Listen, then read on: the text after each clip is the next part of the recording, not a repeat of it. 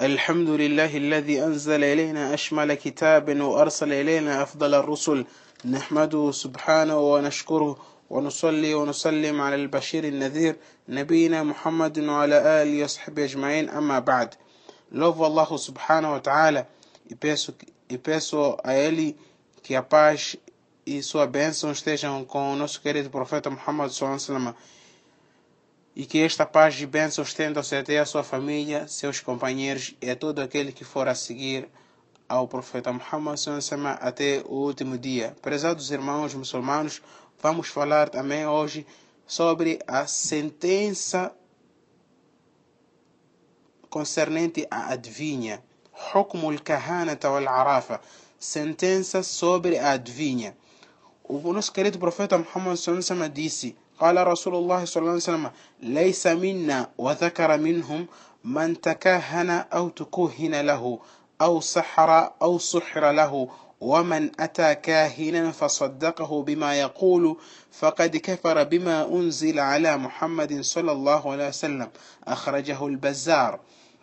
O mensageiro de Deus, nosso querido profeta Muhammad neste caso, disse: Não é dos nossos, não faz parte do, do nosso grupo, e mencionou neste hadith as seguintes pessoas: Quem fizer a adivinha, assim como também aquele que vai atrás do adivinhador e, e acredita no que o adivinhador diz, como também não faz parte dos nossos quem faz a magia e aquele que aceita o que diz o mágico.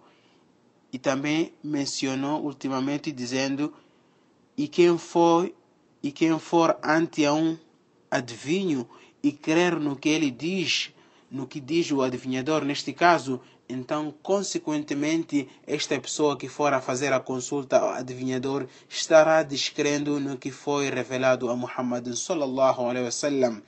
Na'udhu billahi min. Pedimos refúgio a Allah em descrer naquilo que foi a Muhammad sallallahu alaihi wasallam.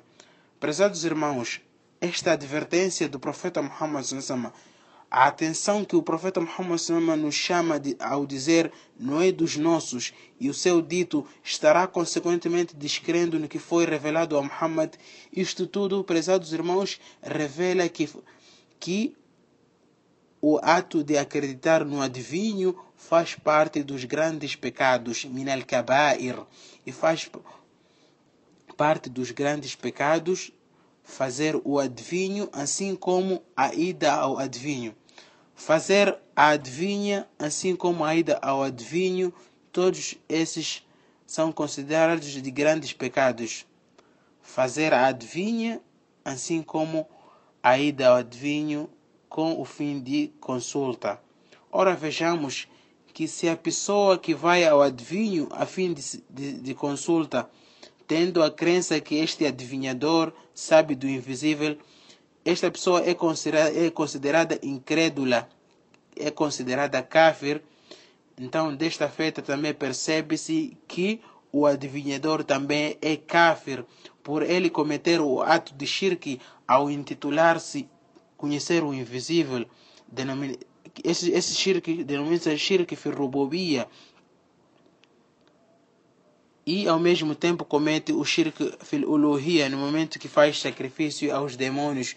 Por isso que fica aqui claro que o ato de adivinha é ilícito, haram, e é uma descrença. E Deus diz no Alcorão,